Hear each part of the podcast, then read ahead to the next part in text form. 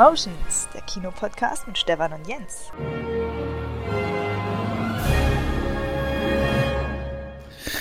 Jens, Stefan, wir möchten uns mal mit den Unternehmen beschäftigen, die uns unseren Job sichern und euch ganz viel Unterhaltung bringen, liebe Hörer.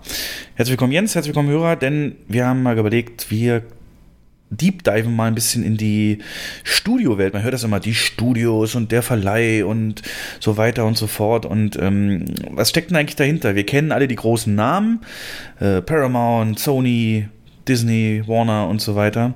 Ähm, ja, und wir möchten da heute einfach mal euch einen kleinen Überblick geben. Wie ist denn da so die Geschichte und was, was haben die eigentlich gerissen? Wie konnten die so erfolgreich werden? Gibt es vielleicht schöne Anekdoten? Und ja, euch damit einen Service bieten, den es so meines Wissens nach nicht in der Podcast-Landschaft gibt.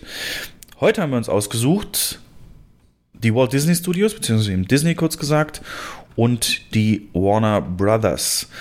Ähm, Jens hat sich bereit erklärt, zu Warner Brothers zu recherchieren und ich habe die Disney Studios mal unter die Lupe genommen und wollen euch da einen kurzen Abriss geben, kleines Hörfutter, ähm, was mit da eigentlich dahinter steckt und wie die eigentlich so aufgestellt sind. Jens, bist bereit dafür? Jo. Und wir haben uns ja ganz bewusst deswegen für Warner und Disney entschieden in der ersten Runde, weil ähm, man mag es im ersten Moment gar nicht glauben, aber weil die schon sehr starke Parallelen in der Entwicklung haben und ähm, das eine Studio das andere vor einigen Jahren als größten Player abgelöst hat. Hm, stimmt. Deswegen ist das interessant, ähm, da mal einen Blick drauf zu werfen. Stimmt, das war eine Wachablösung, ja. Ja, mhm. ja, ja. Die haben beide ein gutes Händchen für ihre Einkäufe, Lizenzen und Filme. Und natürlich war nicht alles rosig, es gab auch Krisen und mhm. da werden wir auch mal hingucken. Genau, willst du anfangen? Soll ich mit Disney anfangen? Was äh, zeitlich wäre es ja besser, wenn wir Warner erstmal so ein bisschen betrachten. Ja, okay. Und Genau, das wird Jens euch mal darstellen und wenn mir irgendwas unklar ist, ich übernehme die Rolle des Hörers und werde entsprechend Fragen reinwerfen, die vielleicht noch besprechenswert sind. Erstmal grundsätzlich, wenn du Warner Brothers ähm, auf deiner Sympathieskala äh, für Studios von 1 bis 5, wo siedelst, siedelst du die ganz persönlich an? Relativ weit oben. Da kannst du ja vielleicht auch nochmal auf die Gründe dann später eingehen, aber erstmal müssen mhm. wir wissen, womit haben wir es hier zu tun. Warner Brothers, das Einzige, was ich weiß, ist, dass die ein cooles Logo haben. Die haben ein cooles Logo, ja. Ähm, also offiziell heißen die Warner Bros. Entertainment und früher Warner Brothers. Und der Name ist tatsächlich deswegen gewählt worden, weil ähm, das Studio von vier ähm, aus Polen stammenden Brüdern gegründet wurde. Okay. Die natürlich Warner heißen. Harry, Albert, Samuel und Jack L. Warner. Warte mal, die kommen selber aus Polen oder ihre Vorfahren? Die stammen aus Polen. Ähm, Keine polnischen Namen. nee, aber wahrscheinlich die Vorfahren. Ja. Ähm, und sie gründeten die Filmgesellschaft, indem sie ihren Vater, der im Liefergewerbe tätig war, im Jahr 1903 überredeten, sein Pferd und eine goldene Uhr zu versetzen, um einen der ersten Filmprojektoren äh, zu erwerben, die es damals gab. Das war natürlich wahnsinnig teuer damals. Und äh, mit diesem einen Filmprojektor führten sie an, ähm, also machten dann so eine Jahrmarkt-Tingelei als, als Jahrmarktattraktion Filme vor. Und ähm, da Kinos im heutigen Sinne damals noch nicht üblich waren. Und damit legten die Warner-Brüder den finanziellen Grundstein für ihr Filmgeschäft und äh, begannen später dann eigene Filme zu produzieren. Ah, das war so der, ja, der, der Grundstein, der dann gelegt wurde. 1930, sagst du? 1903. Drei? Oh Gott, okay, Entschuldigung, ja, ja habe ich ja völlig. Also sind, ja, also man kann die schon als Pioniere des Kinos äh, bezeichnen. Hättest du das auch hingekriegt, und, äh, deinen Vater zu überreden, sein, weiß nicht, was der so hatte, bestimmt kein Pferd, aber äh, der muss den ganz schön äh, vertraut haben, oder? Er muss den ganz schön vertraut haben, ja. ja. Okay, und dann haben die das wie aber, lange gemacht oder was, was, äh, ja. Also die, ähm, das Unternehmen Warner Brothers Pictures Incorporated äh, wurde dann erst im Jahr 1923 gegründet, äh, in, in Kalifornien, in Hollywood. Und ähm, bis dahin haben sie sich dann mit, ähm, ja, haben sie ihr, ihr Geschäft, Jahrmarktattraktionen ausgebaut, um so viel Geld zu verdienen und dann ihr eigenes Studio gründen zu können. Womit wäre das heute vergleichbar? Könnte man so eine Geschichte nochmal hinlegen? Ja, ja, könnte man mit, also wenn wir jetzt auf die Kinobranche gucken, könnte man es mit Hans-Joachim Flebbe vergleichen, der als Kinofanatiker mit ganz kleinen Kinosälen, äh, ganz kleinen Kinos, Schachtelkinos nannte man das damals angefangen hat, um dann in Deutschland das allererste Multiplex zu bauen mit den Gewinnen, die er da rausgezogen hat. Oh, das ist ein großer Erfolg. Also, aber ich verstehe richtig, die haben 20 Jahre lang, haben die diese Jahrmarktstouren gemacht. Und, ähm, Also, so ist es zumindest. Ja, also Weil dann haben sie haben die sicherlich- ersten Jahr 1923 haben sie die Studioarbeit erst aufgenommen und bis dahin ähm, haben sie halt keine eigenen Filme produziert oder gedreht, sondern ähm, Kurzfilme gezeigt oder ja, was auch immer. Interessant. Ähm, na gut, in 20 Jahren wird einiges reingekommen sein, da an Kohle. Für weitere Projektoren wahrscheinlich auch schon und dass sie landesweit dann das machen konnten. Auf jeden Fall ein gutes Geschäftsmodell, ja. Genau. Und es dauerte dann auch gar nicht lange, dann ähm, da hat Warner schon die allererste technische Innovation äh, rausgebracht, und zwar den ersten Tonfilm, The Jazz Singer 1927. Und das ist schon bemerkenswert, dass ähm, so kurz nach Gründung des Studios man das wahnsinnige Risiko eingegangen ist. Und das war es damals tatsächlich, weil äh, Tonfilm war verpönt. Also ähm, wenn man sich das mal ein bisschen durchliest in der Filmgeschichte, hieß es immer, Tonfilm ist der Tod des Kinos und ähm, wird die Filmlandschaft komplett vernichten und äh, kein Film kann mit Ton so das rüberbringen, was Schauspieler mit ihren Mimiken und, und Gestiken rüber, sonst rüberbringen können. Und die Kritiker wurden alle ähm, eines Besseren belehrt. Das war ein riesiger Erfolg.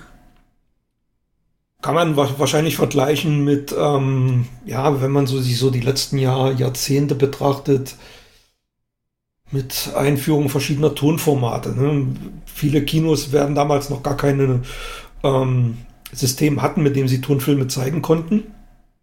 Aber irgendwer ist immer der Erste, der vorangeht und äh, dann wird es einen zweiten, dritten, vierten Film gegeben haben und ähm, dadurch, dass sie, das, das weiß ich weiß es nicht genau, aber ich meine, die haben auch eigene Kinos betrieben, die sie dann wahrscheinlich mit Tonsystem ausgerüstet haben. Und aufgrund der Erfolge sind dann natürlich andere Betreiber ähm, auf diesen Zug aufgesprungen. Und ja, die, dann haben, sind äh, die haben gleichzeitig Filme hergestellt und Kinos betrieben. Ist das, ist das das, das, das ist nicht ganz, ähm, nicht ganz ist rausgelesen? nicht ganz recher- recherchierbar gewesen. Okay. Ich vermute das mal stark. Und Aber nochmal ich zu, weiß es nicht Nochmal genau. zu dem Tonfilm. Ich, ich, äh, den haben sie dann wiedergegeben. Waren da die Kinos zu dem Zeitpunkt schon ausgerüstet dafür? 1927?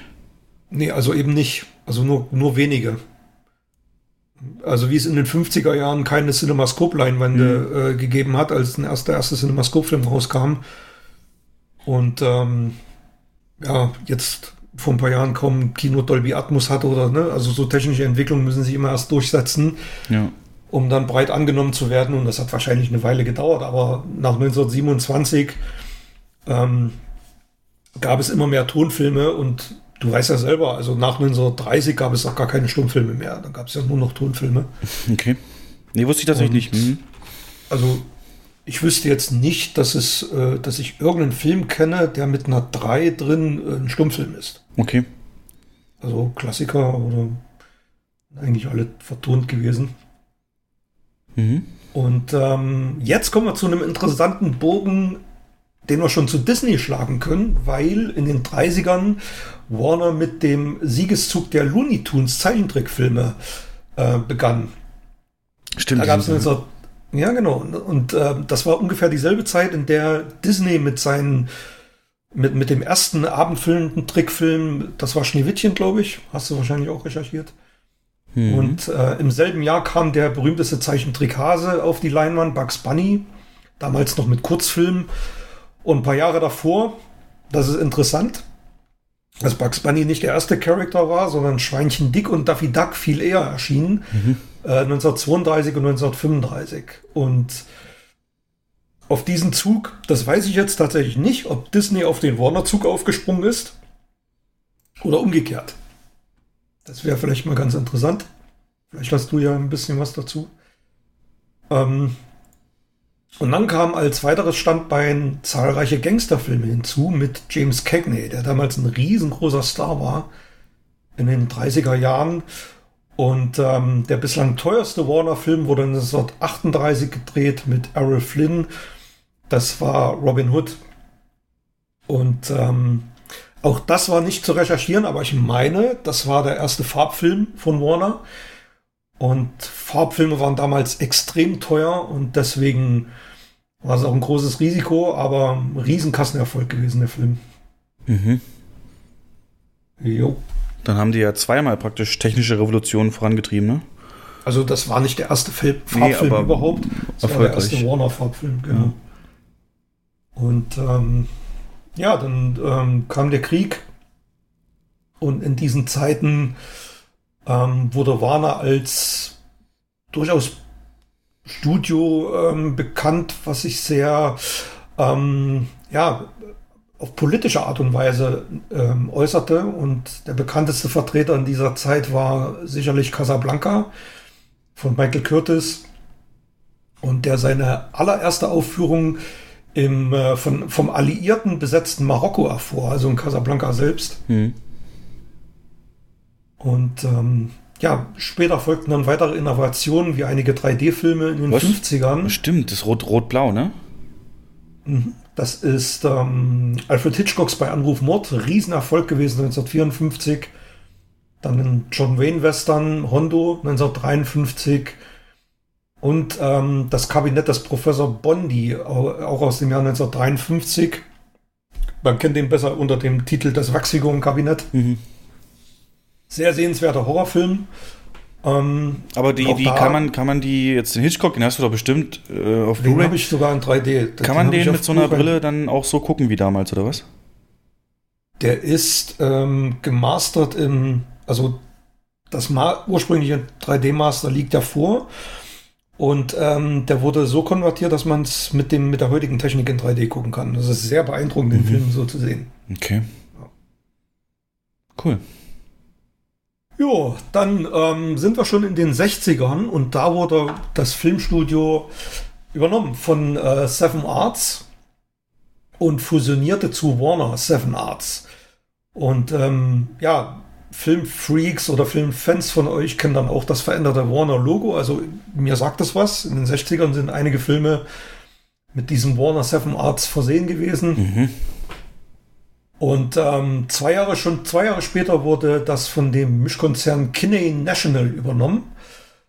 Und 1972 änderte Kinney National dann den Namen in Warner Communications. Also das Ding wurde dann immer größer und größer. In den 80ern gelang Warner dann mit der unendlichen Geschichte der Einstieg in das gerade boomende ähm, Fantasy-Genre. Und interessant, dass es eine, eine deutsche Produktion war, die Warner dieses ähm, Riesenerfolg auch in den USA damals und in den Bava Bavaria Studios gedreht von äh, Petersen. Und ähm, Ende der 80er fusionierte Warner dann mit dem Verlagshaus Time zu Time Warner. Ah, Sagt wahrscheinlich auch vielen was. ja. Genau. Und ähm, also es gibt immer wieder Übernahmen und Fusionen. Ähm, ein paar Jahre später, 1996, fusionierte der Medienkonzern ein weiteres Mal, diesmal mit Ted Turner. Ähm, und neben etlichen Kabelsendern, darunter auch CNN und Cartoon Network, ähm, brachte dann das äh, Turner Broadcasting System eine riesige Filmbibliothek mit in den Warner-Konzern ein. Die äh, Warner-Produktion von vor 1948, ähm, sämtliche Metro Goldwyn Mayer Produktionen von vor 1986 und äh, diverse Zeichentrickproduktionen von den Hanna und Barbara Studios umfasste. Also Familie Feuerstein, Mhm. Jetsons, Tom und Jerry. Das gehörte ab dieser Zeit dann alles zu Warner. Ähm, und dann ähm, bisschen später stieß Warner die verlustreiche Printsparte Warner Books an AOL ab. Für damals 12 Milliarden Euro umgerechnet. Ah. Ähm, In, welchem, in, welchem, in welchem Jahr sind wir jetzt? 2000. Okay. Ähm, Aber ich Aber bin mir relativ sicher, kommt das noch? Aber ich, ich kann mich erinnern, auch mal gelesen zu haben, Warner Brothers und darunter stand an AOL Time Warner Company. Sind die nicht auch mal zusammengegangen oder irre ich mich da? na, Time, Time, Warner, Time Warner hatten wir ja. Ja.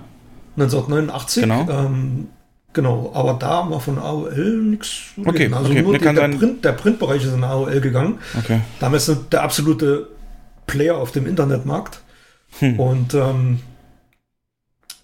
dann kam es tatsächlich auch noch dazu, dass Warner sich an Freizeitparks ähm, beteiligte und Lizenzen für Fahrgeschäfte und dort auftretende Charaktere abgab.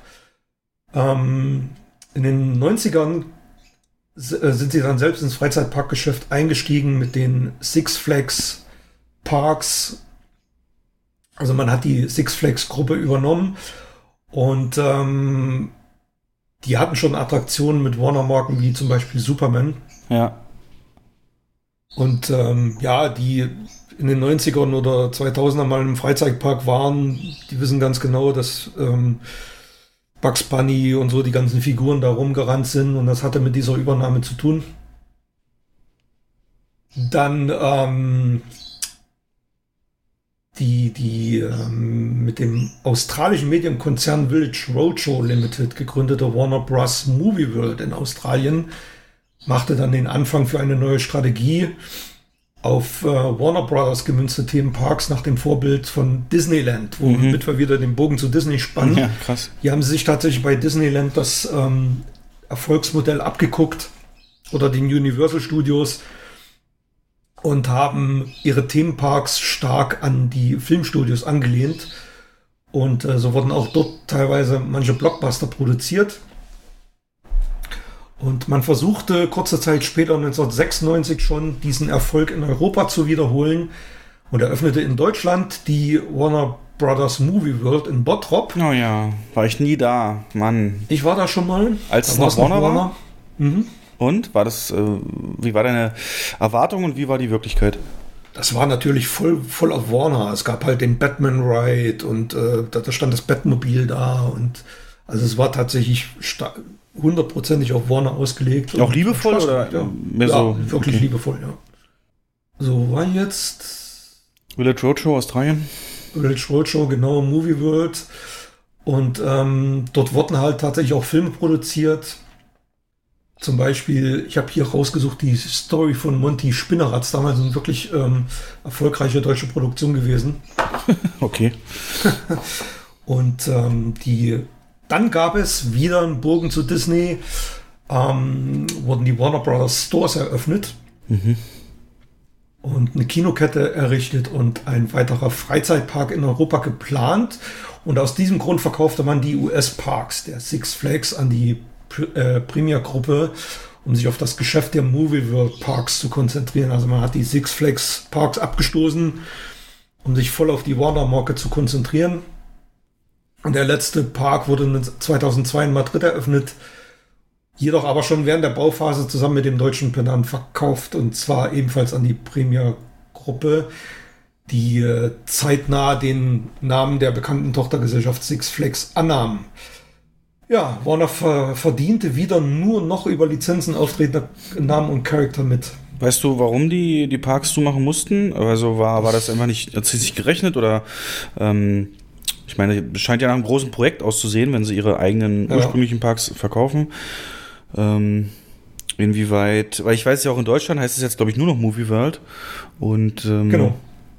das äh, muss ja einen Grund haben. Also weißt, hast du Also da das mehr? habe ich auch recherchiert. Also im Jahr 2004 beziehungsweise 2005 wurden die Warner-Lizenzen ähm, erneut weiterverkauft an den Eigentümer von Park Reunidos. Das ist eine spanische Firma. Und seit 2005 firmiert das halt unter Movie Park Germany und der Name Warner kommt da nicht mehr drin vor. Ähm, warum das so war, konnte ich leider nicht recherchieren. Ob das äh, finanzielle Gründe hatte, Mhm. ähm, weiß ich leider nicht. Hm. Jedenfalls kam es auch dazu, dass Warner sich aus weiteren Bereichen zurückgezogen hat. Die von Warner eigens betriebenen Kinos wurden an Village Roadshow abgegeben und zunächst noch unter deren Namen weiter betrieben.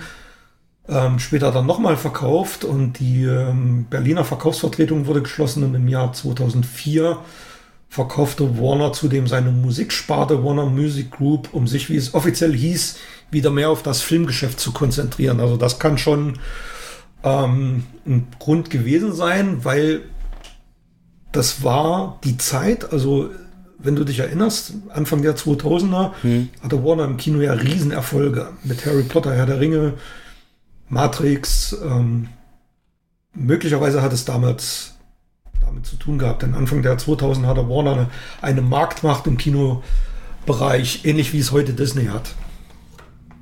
Ja, das war eigentlich die größten Franchises ja, Richtig. auf Jahre hinaus. Also, genau, du hattest doch die, die Kill Weapon Filmreihe und ähm, ja, davor Superman, alles Riesenerfolge, alles Warner-Filme. Und ähm, als interessanten Trivia habe ich noch rausgesucht, dass Warner in der Filmgeschichte einen einzigartigen Vertrag mit Daniel Kubrick hatte, den, ähm, den man natürlich vielen coolen Filmen ja kennt. Und äh, dieser Vertrag sicherte dem Regisseur vollkommene Kontrolle über seine Filme zu. Einschließlich der Vermarktung und sogar der Anteile am späteren äh, Videoverkauf der äh, Metro Goldwyn Mayer, des Metro Goldwyn Mayer Films vom Winde verweht. Also man bindete Stanley Kubrick so nah an sich, dass man ihm oder man vertraute ihm so sehr, dass man ihm sogar Anteile an Videoverkaufen von alten äh, MGM-Klassikern ähm, ja, zusicherte. Der Mann hat Macht. Der Mann hat Macht, ist leider viel zu früh gestorben. Hat aber einige unerreichte Klassiker hinterlassen, die ähm, immer noch im Warner-Stock sich befinden. Das heißt, hier der letzte Und, Ice White Shut war ein Warner Brothers Film? Müsste eigentlich ein Warner gewesen sein. Okay. Nee, der Ice White Shut war, glaube ich, sogar Universal der letzte. Okay. Oder? Muss ich jetzt nochmal genau gucken? Nee, ist okay. Ähm, und dann, interessant für alle Scheibenfans unter euch, Warner ist äh, schuld an der Blu-ray, weil sie als allererstes Major-Studio die Unterstützung für das damals eigentlich prädestinierte HD-DVD-Format ähm, einstellte. Und ich kann mich noch sehr, äh, sehr gut an den Formatkrieg erinnern. Ich habe mich lange mit Kaufzurückhaltung ähm, ja, geübt, um, um, weil damals einfach nicht klar wurde oder klar war, welches Format sich durchsetzt, welches HD-Format. Und logisch wäre natürlich nach der DVD die HD-DVD gewesen, aber Warner hat die äh, Blu-ray gefördert und ihr zum weltweiten Erfolg verholfen. Also hätte es Warner nicht gegeben, würde es heute wahrscheinlich die HD-DVD geben und nicht die Blu-ray. Krass. Ja. Ja, das war eigentlich das, was ich zu Warner recherchiert habe. Und ähm, wenn wir weiter nach, nach äh, zu, zur aktuellen Zeit gehen, wissen wir alle, dass Disney Warner als Riesenplayer auf dem Kinomarkt abgelöst hat. Mhm. Und deswegen leiten wir jetzt mal locker zu Disney über. Genau, noch eine Frage aber.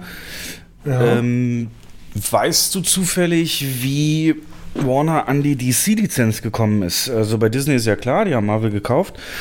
Mhm. Aber die sind doch schon seit Urzeiten, sind die doch. Ähm, Batman und Zeug ähm, und eben auch mit den Lizenzeninhaber. Hast du das zufällig rausgefunden, wann oder wie sie die Lizenzen bekommen haben?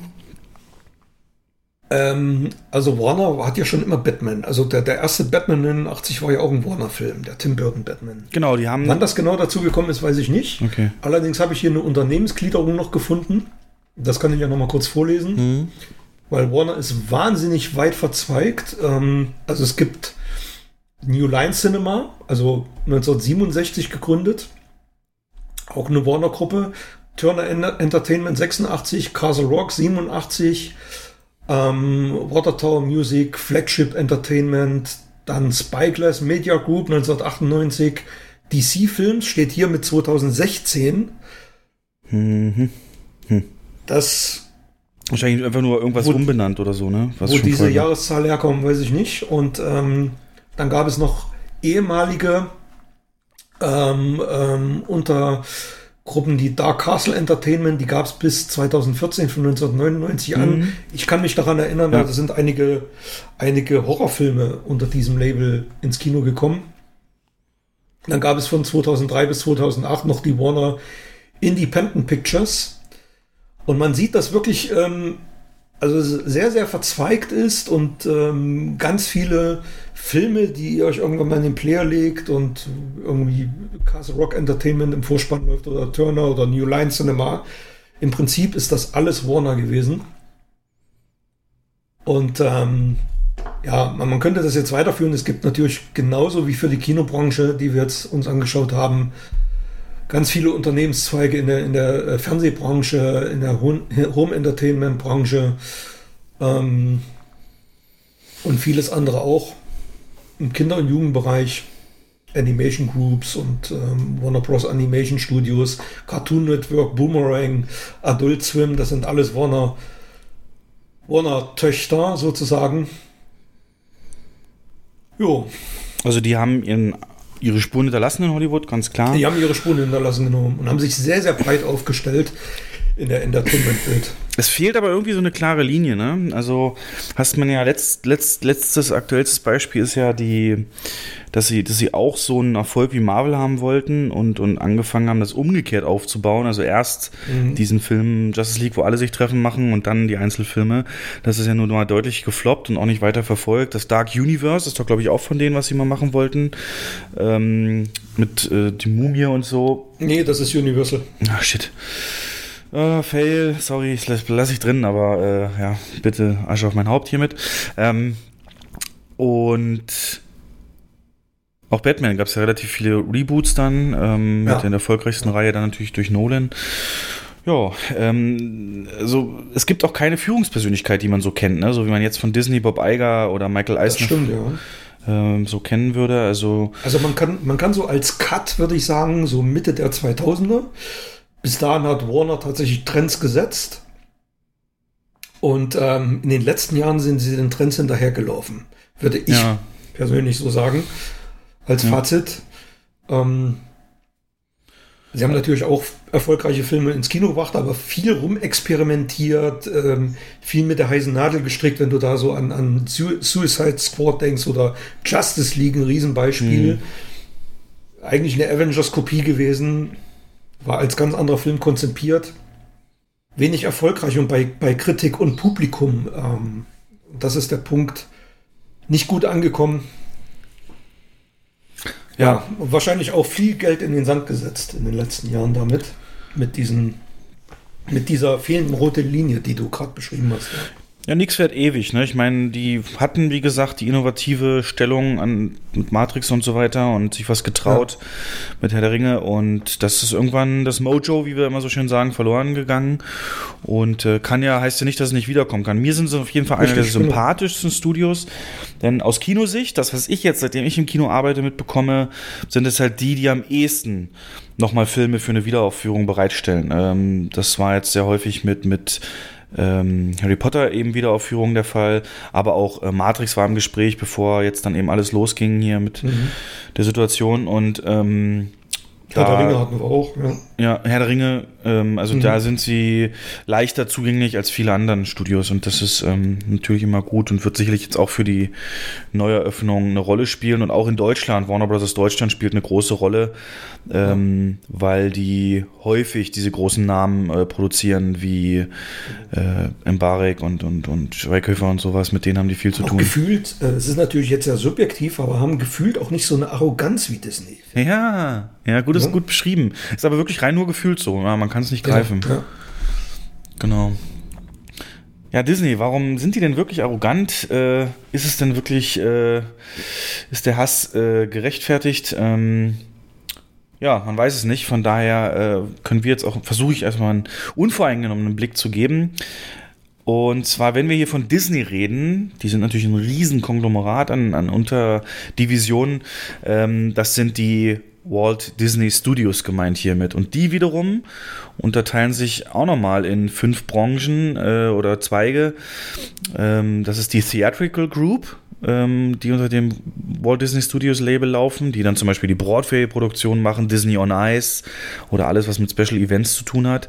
Die Music Group, da ist dann die Walt Disney Records, Hollywood Records, Fox Music jetzt neu und Disney Concerts. Also wenn ihr jemals auf so einem Konzert wart, wo ein, wo ein, wo ein ähm, Disney-Film läuft und der mit Orchester begleitet wurde oder so, dann ist das äh, von denen gemanagt. Die Studio Services, also die haben eine eigene Unterabteilung, die ihren Studios zuarbeitet ähm, mit, mit, mit virtuellen Effekten und digital und so weiter. Die äh, Verleihdistribution haben sie natürlich auch äh, unter dem Lotto, äh, unter dem äh, unter dem Walt Disney Studios äh, Label und da am bekanntesten äh, unter dem Namen Buena Vista, ein spanisches Wort für schöne Aussicht. Aber das war seit 1953 der Vertrieb von denen. Wenn ihr euch jetzt wundert, habe ich lange nicht gesehen, was da los? Seit 2007 haben sie das auch aufgelöst und es ist ähm, die Walt Disney Studios Motion Pictures einfach als ähm, Verleihfirma und dann eben noch die Walt Disney Marketing. Worum wir uns heute aber kümmern, ist die Produktionssparte. Und die unterteilt sich in ähm, Animation, wo dann zum Beispiel die Walt Disney Animation Studios, Pixar, 20th Century Fox Animation und Blue Sky Studios drunter fallen. Und noch viel wichtiger für uns, weil wir dafür mehr für Bezug haben, sind die Live-Action-Abteilungen der Walt Disney Studios. Und das muss man sich auf der Zunge zergehen lassen. Dazu gehören Walt Disney Pictures, Marvel Studios, Lucasfilm, 20th Century Studios, Disney Nature, Searchlight Pictures und Fox 2000, was aber am 15.05. eingestellt wird. Das ähm, war von Fox die Independent-Sparte. Ähm, hat sich ein bisschen gedoppelt mit Searchlight Pictures, auch von Fox, ähm, das jetzt dann als einziges weiter besteht. Und ja, das, das ist schon krass, ne? alles, alles dazu gekauft, ja. Genau. Genau wie, genau wie ähm, Pixar. Pixar bei den Animationssachen dabei, richtig. Mhm. Ähm, damit haben sie es dann eben auch geschafft. Wie gesagt, sind jetzt aktuell die Könige von allem. 2019, letztes Jahr, hat allein die Walt Disney Studios ähm, ein Industrierekord aufgestellt von allein deren releaseden Film von 13,2 Milliarden Box Office und äh, haben es mit sechs von zehn der erfolgreichsten Filme aller Zeiten sind jetzt unter deren Label. Ähm, das ist schon eine gewaltige Marktmacht, aber wie gesagt, wir haben es gerade mitbekommen, nichts ist ewig und ich glaube, Disney steht generell vor einer schwierigen äh, Zukunft, weil jetzt im Prinzip alle großen ähm, Filme äh, äh, Geschichten, Toy Story, Avengers und so ein bisschen ausgelaufen sind und es jetzt man jetzt sehen muss, äh, auch Remakes werden nicht ewig so weitergehen, äh, was sie dann als nächstes auf die Bühne bringen können. Aber zur Geschichte. Lustigerweise im selben Jahr gegründet wie Warner Brothers, am 16.10.1923 auch. Ähm, damit jetzt 96 Jahre alt und das viertälteste Studio von diesen großen fünf. Und das auch in Kalifornien, hier genauer in Burbank. Das war ein ganz, ganz kleines ähm, ja, Bürogebäude in LA dann eben. Burbank ist dann Teil von. Ähm, und da hat Walt Disney zusammen mit seinem Bruder Roy ähm, eine ganze Reihe von ganz kurzen ähm, Animationsfilmen, ähm, aber auch schon teilweise Live-Action, also Re Realfilme gemacht, aber im sehr, sehr kleines Niveau erstmal nur. Die Miete für dieses äh, ganz interessante Geschichte. Für dieses Büro in Kalifornien betrug 10 Dollar im Monat, was heute 150 Dollar entspricht. Ähm, das heißt, äh, ja, es gibt diese berühmte Geschichte, dass Walt Disney, nachdem er da in seiner Heimat ein bisschen gescheitert ist mit all seinen Ideen, jeder kennt diese Geschichte, der war da bei 100 Banken und alles, ähm, dass er dann gesagt hat, jo, jetzt reicht's mir, meine Ideen, da muss ich an Ort, die das auch zu schätzen wissen und ist mit 20 Dollar anscheinend damals nach LA gekommen und davon jetzt dann halt 10 Dollar Miete, so nur mal um das in Kontext zu setzen. Ähm, aber schon nach vier Monaten, also man musste nicht mal ähm, so lange da das Geld zusammenhalten, schon nach vier Monaten hatten sie natürlich weitere Angestellte und sind umgezogen in nächstgrößere Bürogebäude, äh, Büro, ähm, ähm, na, ja, Büroräume praktisch und haben zum allerersten Mal das Schild außen dran gebracht, Disney Brothers Studio. Also es hätte durchaus Warner und Disney noch ähnlicher sein können, wenn sie auch das Bros mhm. im Namen behalten hätten. Ein Jahr später dann schon, also das war jetzt 1923, 24 der Wachstum und ähm, Jahr 1925 schon haben sie dann schon mal eine, eine Anzahlung geleistet für ein größeres Grundstück im Silver Lake Bezirk von, von Los Angeles und da wurde dann kurz danach angefangen, neue Studiogebäude selbst zu bauen. Ähm, in den nächsten 14 Jahren haben sie dann wirklich viel Meilensteine erreicht mit dem wichtigsten. 1928 wurde Mickey Mouse geboren, praktisch als Figur in deren Live-Action-Film.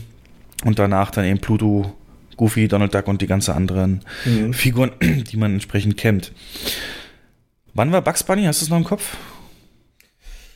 Äh, du hast ja gesagt, der ist älter als Mickey Mouse, ne? also war auf jeden Fall dann eher. 37. 37 erst, okay. Mhm. Ähm, ja, Mickey Mouse eben 1928.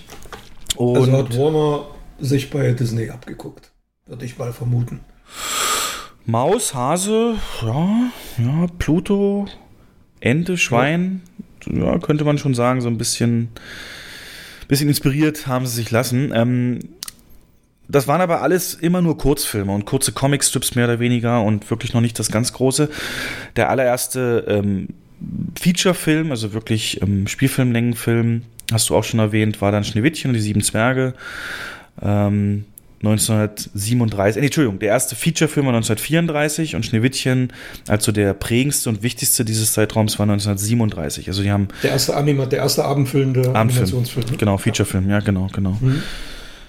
Ähm, so, dann hat er eben gesehen, Schneewittchen war halt ein mega Erfolg und ja. Walt Disney wusste, der musste entsprechend expandieren und hat sich die Gewinne aus Schneewittchen hat er genommen, um 20 Hektar Land in Burbank äh, zu kaufen und hat da äh, ja selber designt Studiogelände, Studiogebäude speziell für den Zweck animierte Filme zu machen.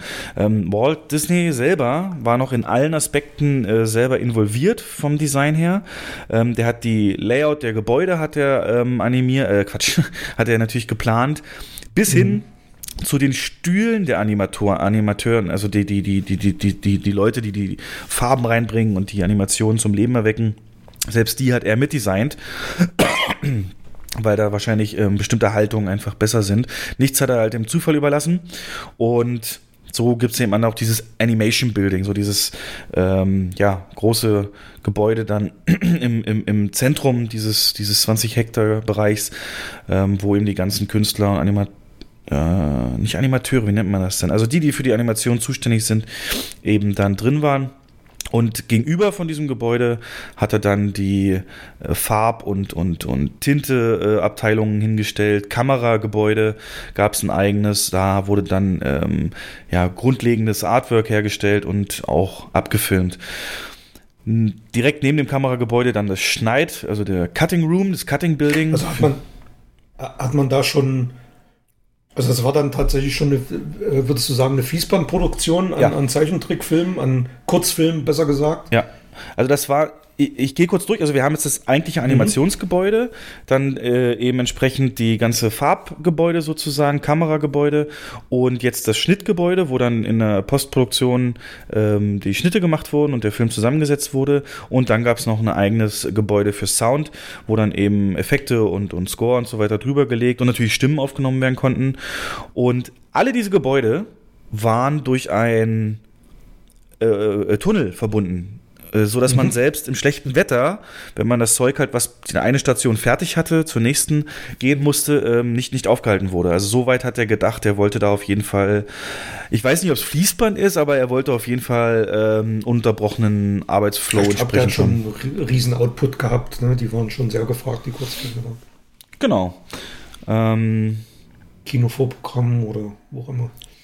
Ja, das äh, hat sich alles so bis in die äh, 40er so weiter hingezogen und ähm, Ende der 40er hat er dann auch äh, angefangen fürs Fernsehen entsprechend zu produzieren, Live-Action, aber eben auch ähm, animiertes, äh, animiertes Programm.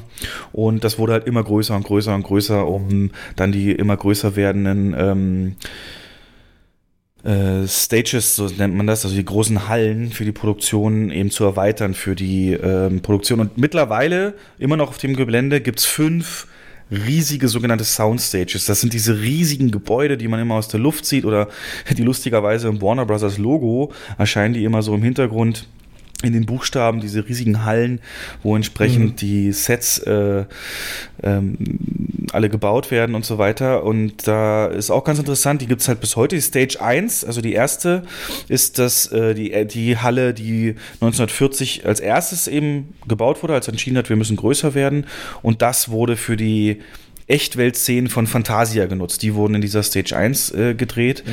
In äh, Stage 2 das wurde dann neun Jahre später, 1949, ähm, gebaut, war dann äh, für, für, für Film- und TV-Serien wurde das sehr stark genutzt und später dann auch für Mickey Mouse Club.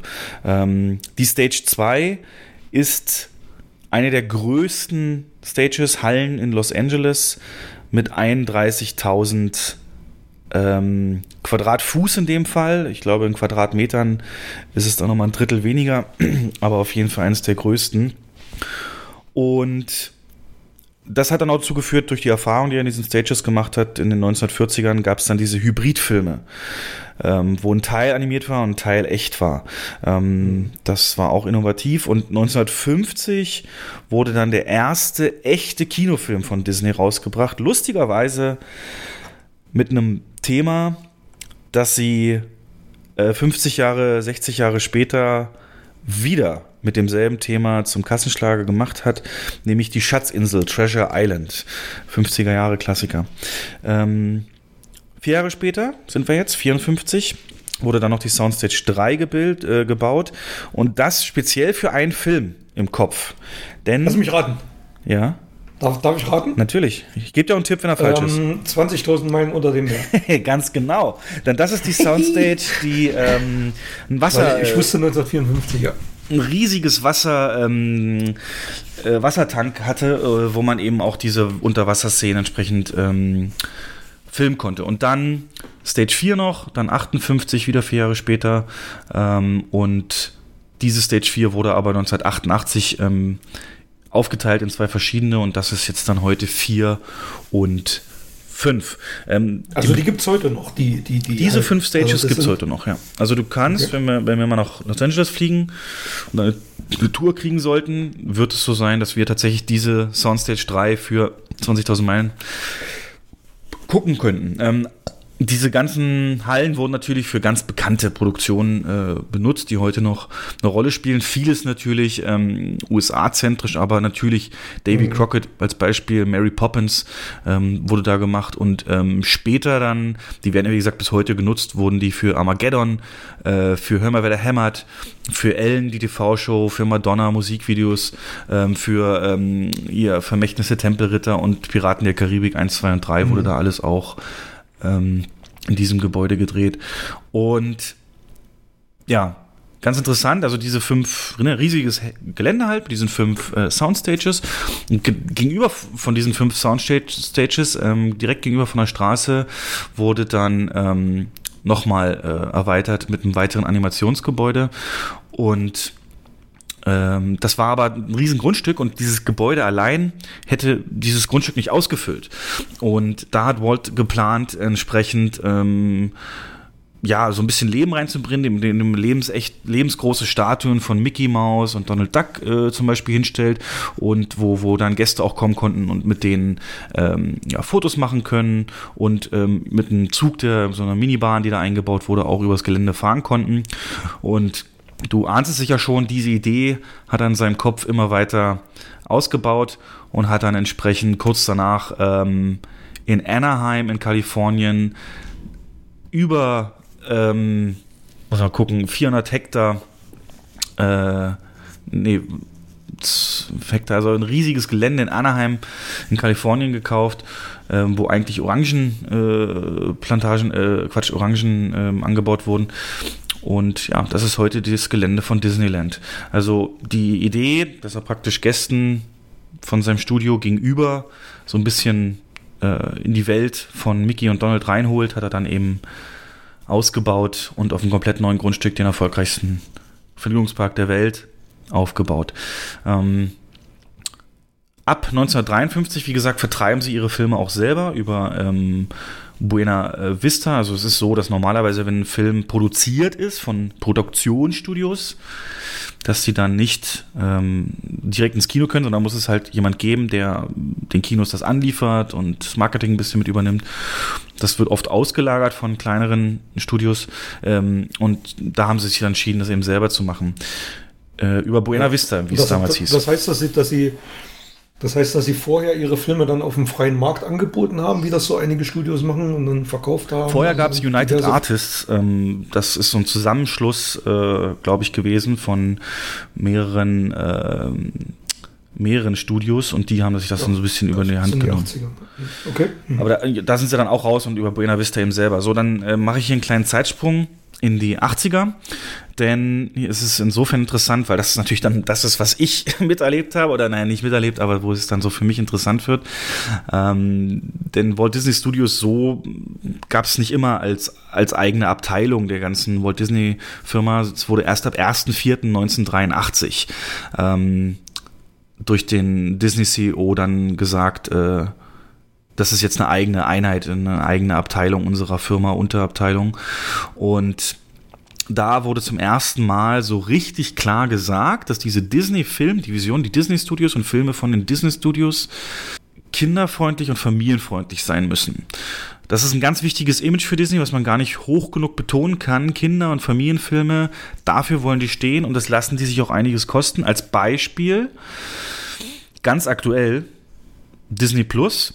Ähm, es gibt da ja alle Folgen von den Simpsons und es gibt eine Folge von den Simpsons, wo Michael Jackson Gastauftritt hat und die ist nicht verfügbar. Die hat man praktisch rausgenommen, weil Michael Jackson jetzt ja ähm, posthum doch ja ganz viel Kritik Naja. noch und kennt das ganze Drama ja.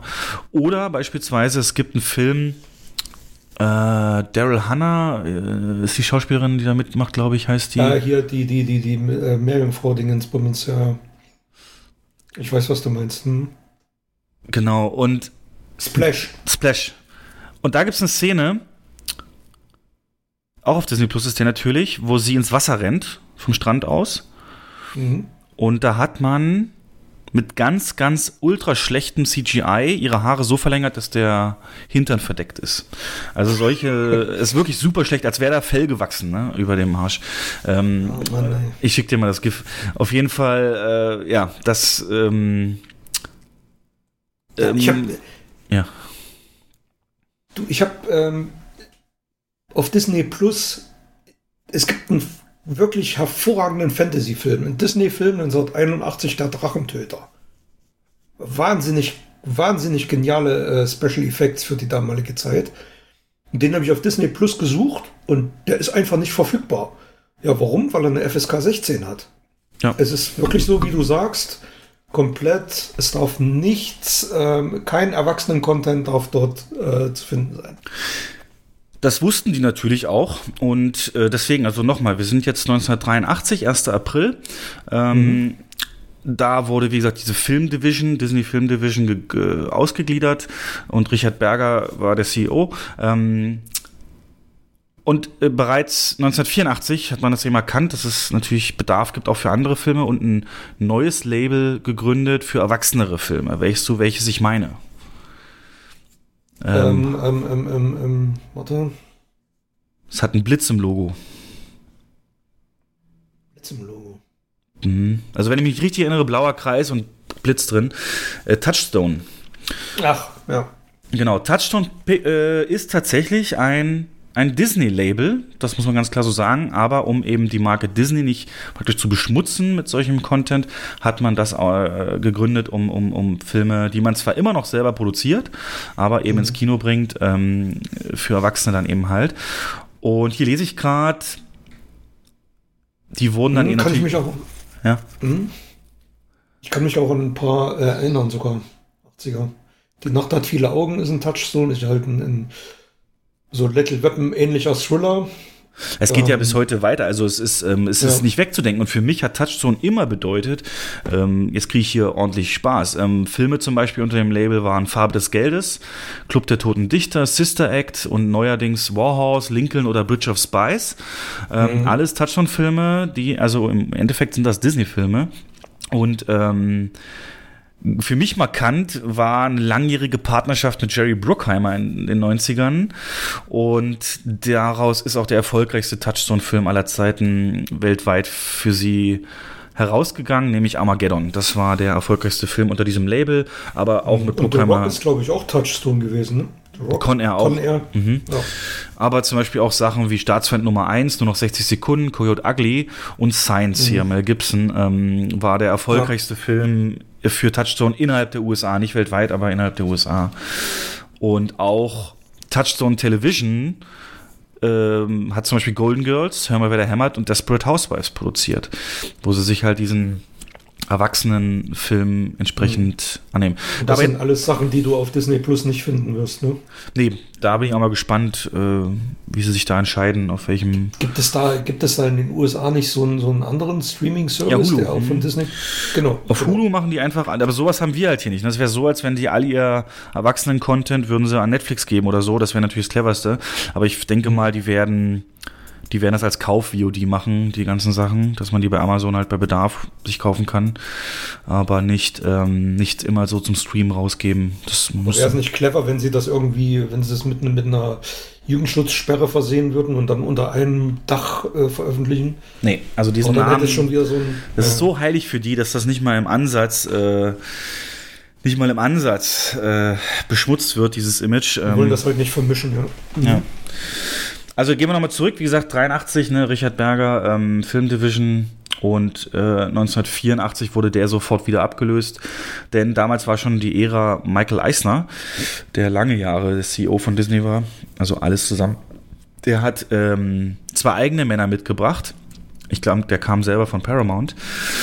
Und das war einmal Richard H. Frank, der da dann eben ja, mit bei dem Filmbusiness was zu sagen hätte, aber den anderen Namen kennst du und der ist super wichtig. Das ist Jeffrey Katzenberg. Ähm, der wurde 1984 als Präsident dieser Filmdivision dann eben ernannt. Und unter seiner Ära ist einiges passiert, denn es wurden somit die prägendsten Disney-Sachen äh, produ- produziert, die es heute noch gibt. Ariel, Schön das Biest, Aladdin, König der Löwen als Beispiel.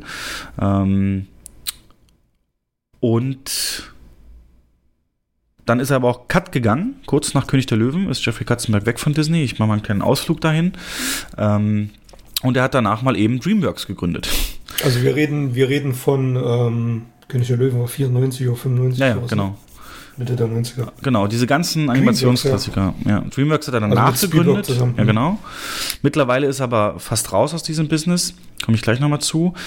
Jeffrey Katzenberg selber hatte ähm,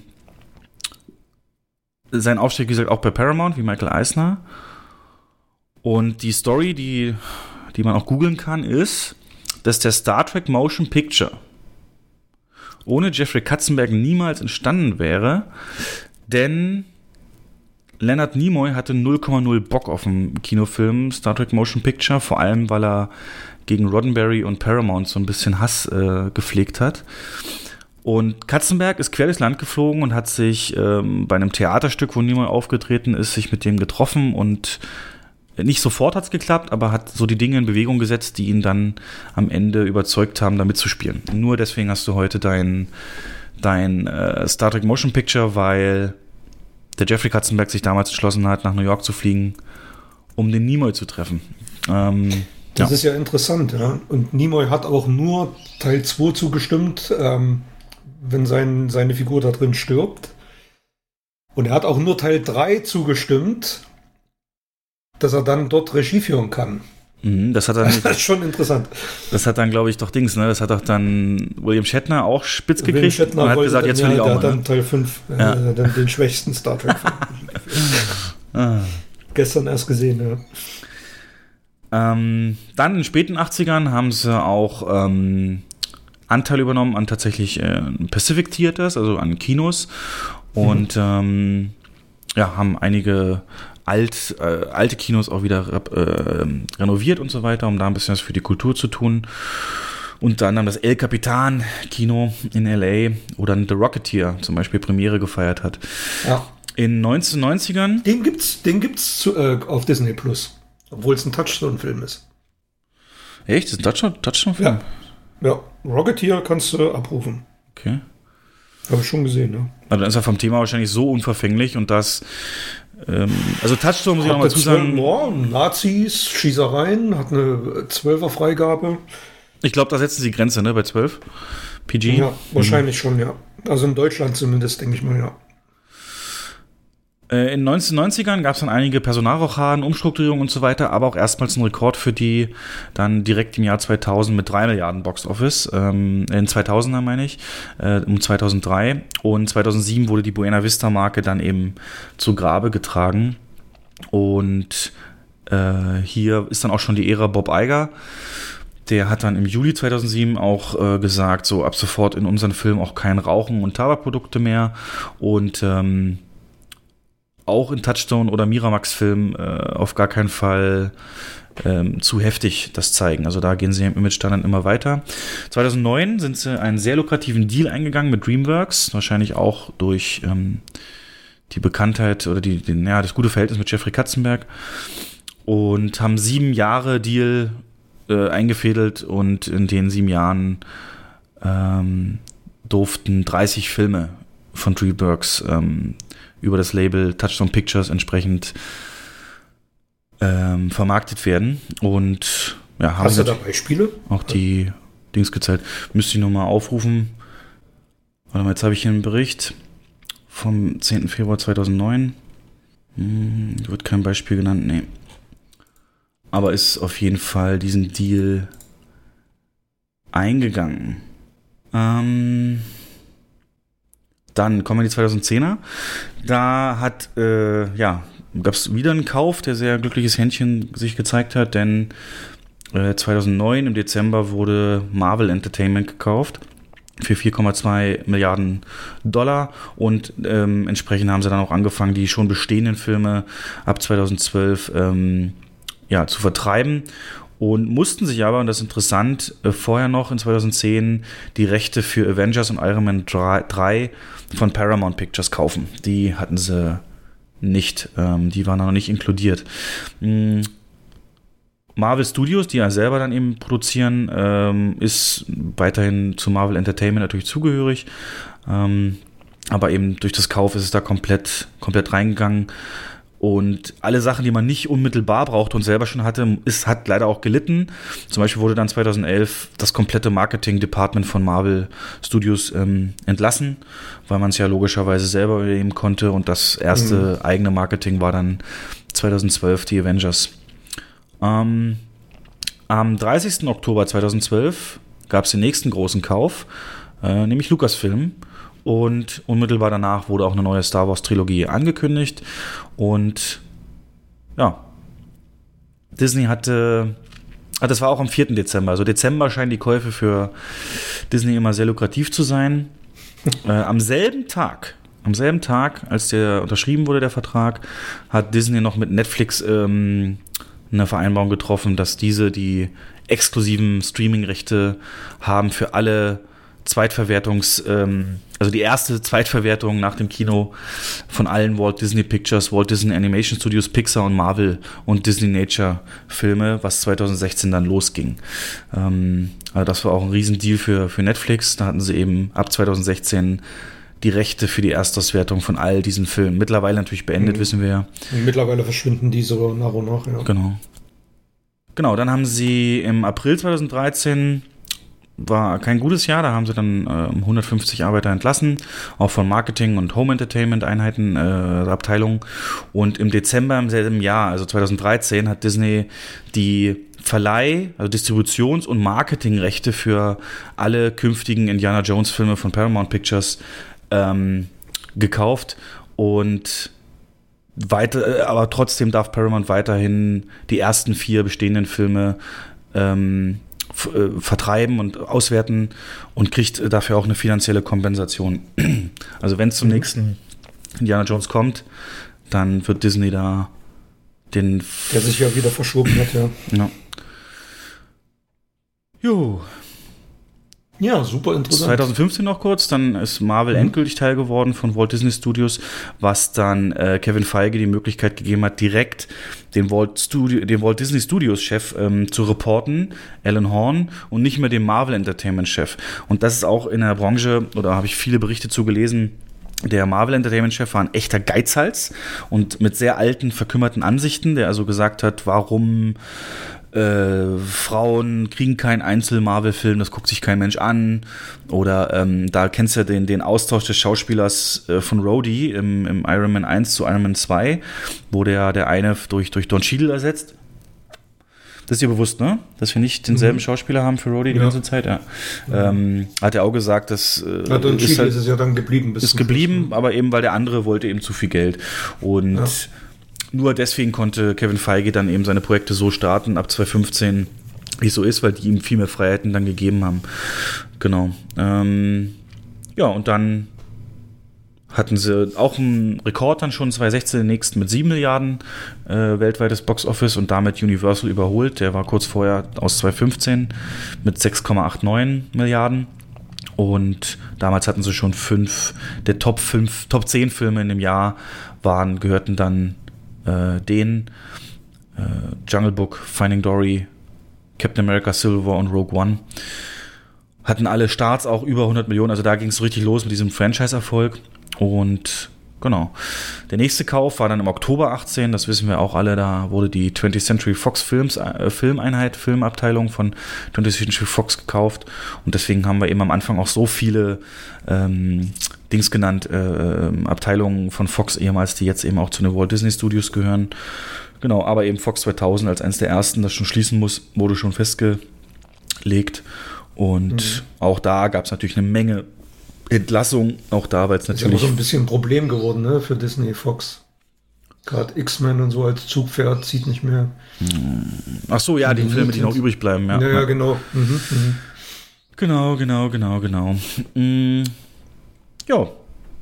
Und dann kamen wir eben zum Dezember 19, wo das erste Mal 10 Milliarden am Boxoffice überschritten wurde. Ja, und was dann auf 13,2 am Ende sich noch kumulierte nach allen Abrechnungen. Und das war natürlich, ne, Avengers Endgame, König der Löwen, Captain Marvel, Toy Story 4, Aladdin, Frozen 2. Alle über eine Billion allein schon verdient. Und genau. Star Wars noch.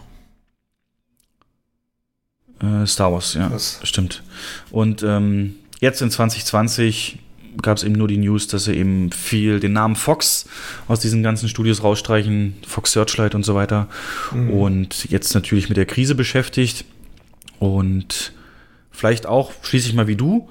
Du hast ja auch gesagt, so die Abteilung, die es mal gab von den Hollywood Pictures, ist vielleicht bekannt so als Vorspannlogo, ähm, war auch ähm, ähnlich wie Touchstone für ähm, erwachsenes Publikum, aber mehr mit Low Budget.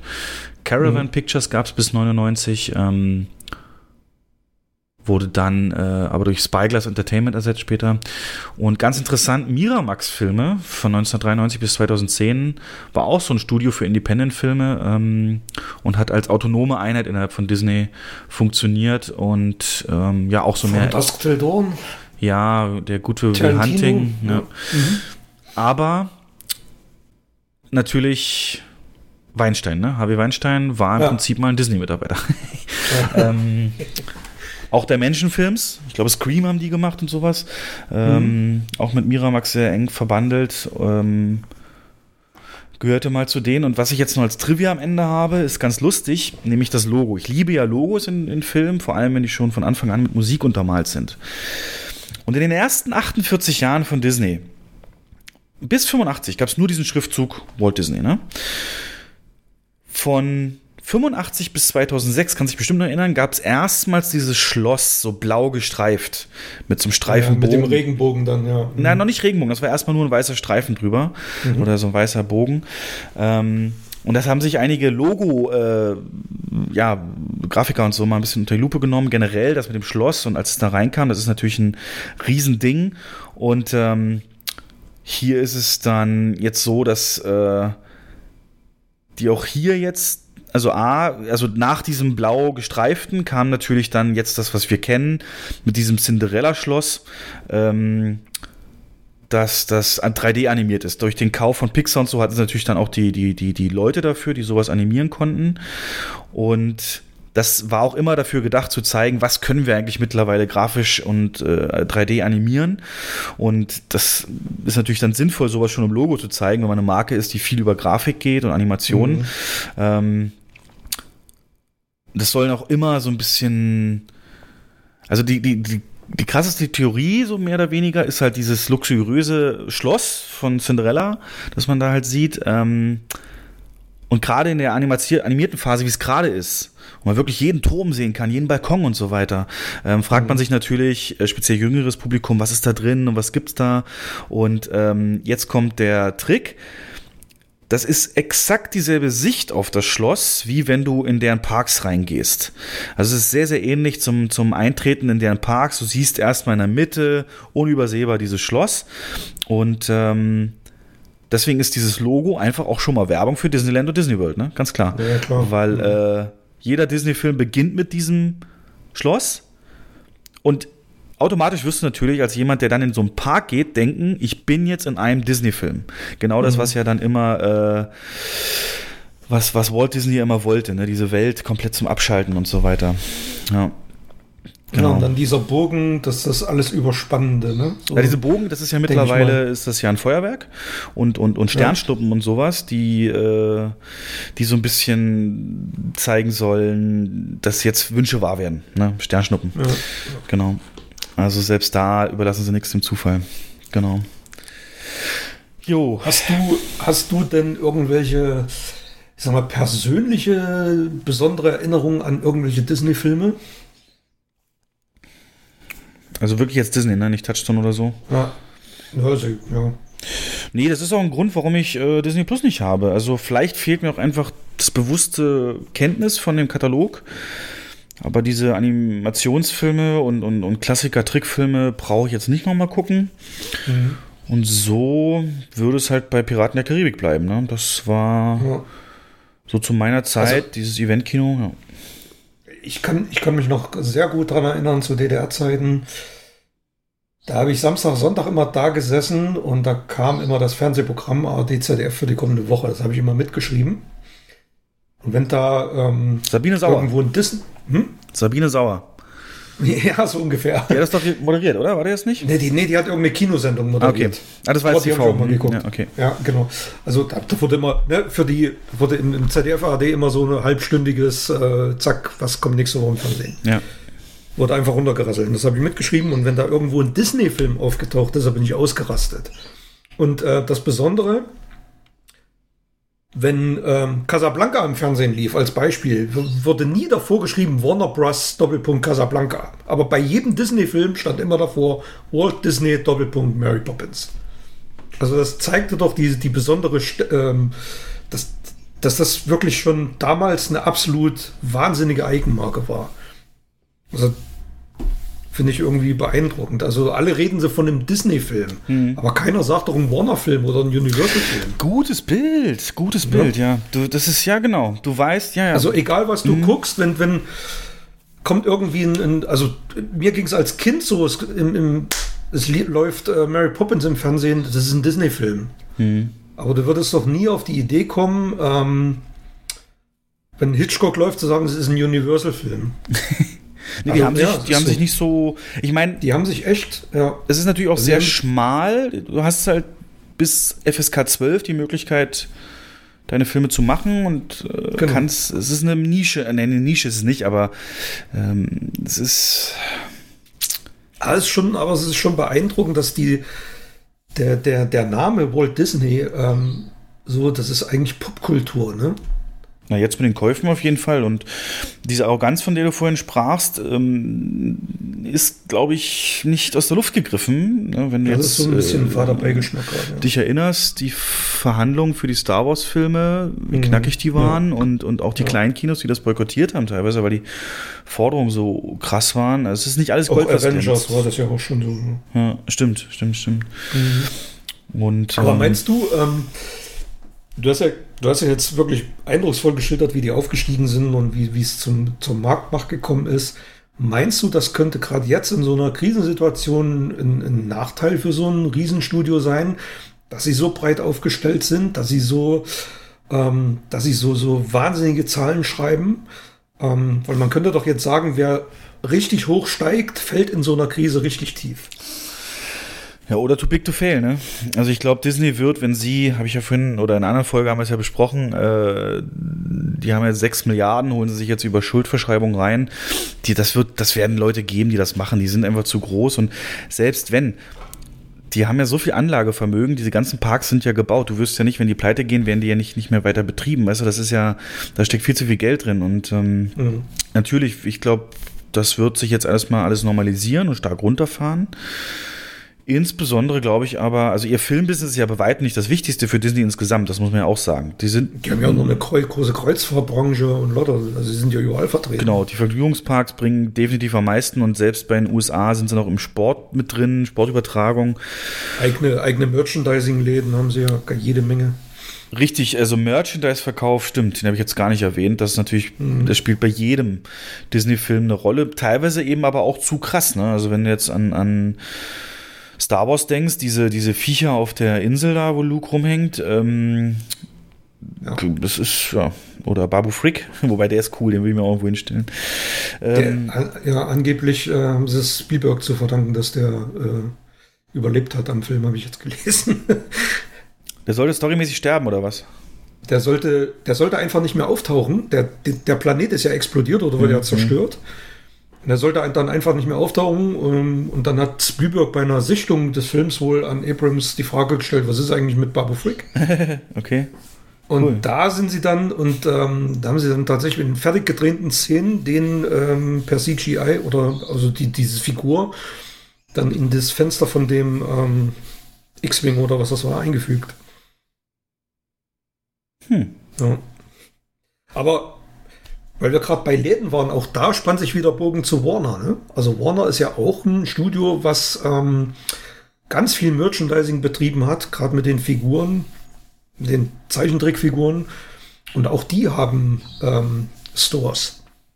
Haben sie noch? Weil ich hatte das vergessen. Ich weiß gar nicht, ob die noch welche haben. Ich, ähm, ich weiß aber, dass in München zum Beispiel war der Disney und der Warner Store ähm, direkt nebeneinander. Ich weiß gar nicht, ob es den noch gibt. Aber Disney gibt es auf alle Fälle noch. Warner Brothers Shop. Also eine Internetseite gibt es auf jeden Fall dafür. Warner Brothers Shop UK, also da scheint es die auch noch zu geben. Aber nicht zwingend bei uns. Okay. Ah ja, hm, sehe ich schon. Ja. Birds of Prey, Merchandise, ja, ja klar, Batman Joker, Game of Thrones. Mhm. Nice, nice, nice, nice.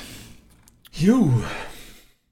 Ja, also Fazit, ich glaube, Warner Brothers, ähm, dadurch, dass sie sich breit aufstellen können, weil sie eben nicht so eingeengt sind, haben jetzt mehr Möglichkeiten, kreativ aus der Krise rauszukommen. Vielleicht gibt es ja auch wirklich die Chance, weil jetzt auch Geld knapp ist und so, ähm, wieder mehr so innovative Filme, die mit wenig Budget tolle Ideen umsetzen zu machen. Weil das hoffe ich mal. Das hoffe ich mal, dass jetzt wieder eine Zeit kommt für ähm, für Filme mit Handlung.